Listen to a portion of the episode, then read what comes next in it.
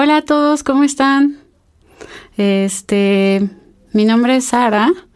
Yo soy eh, la creadora de Historia Chiquita y estoy muy, muy, muy feliz de estar con todos ustedes aquí eh, una segunda vez en podcastinación. Tengo poco tiempo, así que nada más voy a hacer un comentario rápido, pero cuando supe de este evento hace ya ah, la primera edición, que fue la que hicieron Juan Dapo y Sara, yo conocí a los chicos de Random Access History y vi el evento.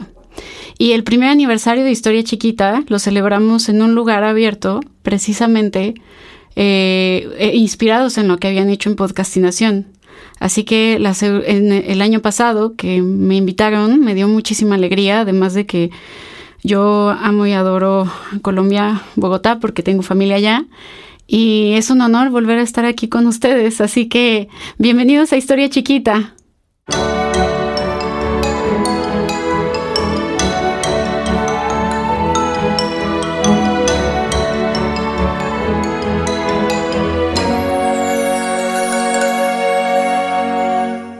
Bueno, como les decía, el año pasado habíamos hecho un podcast en Mashup con nuestros amigos de Muy Guaso y el podcast había sido acerca de las masacres eh, y, bueno, los movimientos de oposición en América Latina. Eh, y creo que siempre es importante hablar eh, acerca de estos temas, sobre todo cuando estamos en una plataforma en donde no solamente hay gente de Colombia y México, sino de Argentina, de Bolivia, etc. Así que hoy les voy a contar la historia de una persona muy importante llamada Alicia de los Ríos Merino. Alicia nació en San José Bachiniva, en Chihuahua, el 21 de enero de 1945. Y lo que estamos escuchando es un corrido sobre Chihuahua. Vamos a darle tantito.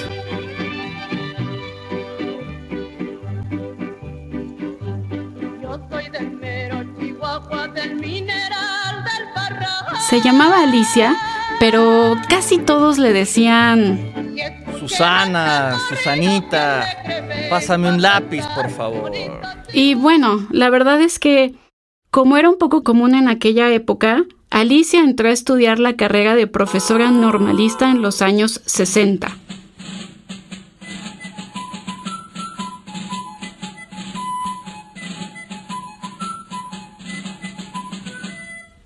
No debemos de olvidar que las escuelas normales mexicanas comenzaron a finales del siglo XIX y principios del siglo XX. Fue una iniciativa de Justo Sierra, y en los años 40 alcanzó su fama de formadora de maestros. De hecho, la escuela normal está inspirada en las escuelas normalistas de Francia, que incluso hasta nuestros días son conocidas por la calidad de educación que ofrecen. En fin, Alicia, aunque gustaba mucho de las marchas de las vocales, como acabamos de escuchar de Cricri, después de concluir sus estudios dentro de la normal, se unió a la Liga Comunista 23 de septiembre. Un fantasma viene recorriendo el mundo entero y en particular a México. El fantasma del comunismo, de la revolución socialista Todas las clases que tratan de sostener el podrido orden burgués en la formación social mexicana se han lanzado en santa cruzada contra ese fantasma. Desde los Echeverrías hasta los míseros chavos. Desde los legorretas, alemanes y garzasadas, hasta los representantes de la pequeña burguesía sometida a la oligarquía financiera, del PRI al Partido Comunista y todos sus satélites, de Fidel a Vallejo, de Excelsior y El Sol hasta Solidaridad, punto crítico, oposición. ¿Y por qué? Los demócratas y militaristas, pequeños burgueses, todos han condenado a los enfermos, a los guerrilleros, a los obreros, los campesinos y estudiantes ultras. Todos a coro se han lanzado en múltiples formas a luchar contra la corriente revolucionaria del proletariado. Bien, me encanta ese manifiesto. ¿Dónde lo conseguiste? La Liga Comunista 23 de septiembre, como acabamos de escuchar, es un fragmento del manifiesto. Fue una organización guerrillera mexicana que tenía una influencia marxista y que buscaba liberar al proletariado, destruir a la burguesía e instituir un gobierno socialista. Estuvo activa casi 10 años desde 1973 hasta 1983 y fue sumamente conocida por un intento de secuestro y asesinato a Eugenio Garzazada, un empresario nacido en Monterrey. Y a raíces de este enfrentamiento, el presidente Echeverría se encargó de endurecer sus políticas en contra de grupos como el de la Liga 23 de septiembre.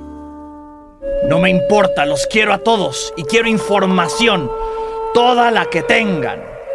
Alicia se convirtió en la responsable del comité militar y parte de la brigada de la Liga, y ahí mismo conoció a Enrique Guillermo Pérez Mora, también conocido como el Tenebras.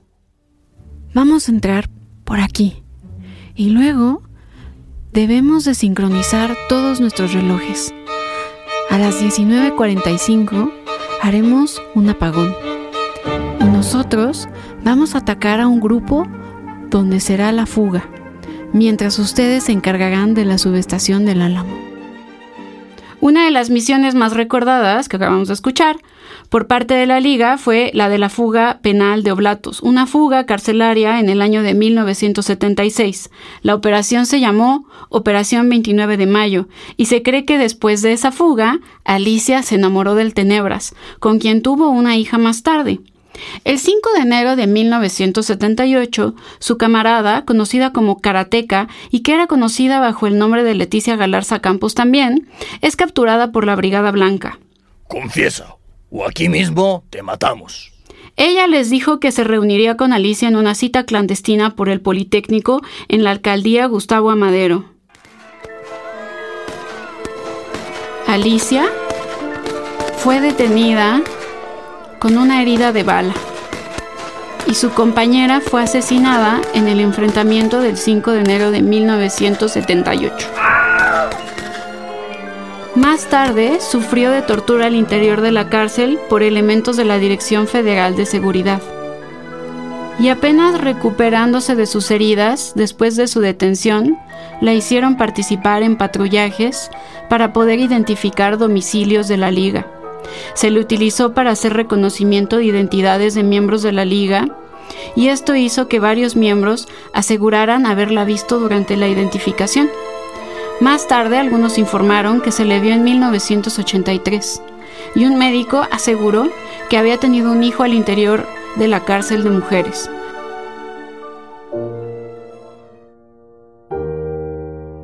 Alicia fue una víctima de la desaparición forzada de la Guerra Sucia, una serie de medidas encaminadas a desmembrar y erradicar a los movimientos de oposición política y armada contra el gobierno de México. Para algunos, la guerra sucia es un tema poco conocido, en muchos casos porque mucha de la información se quedó oculta por algún tiempo.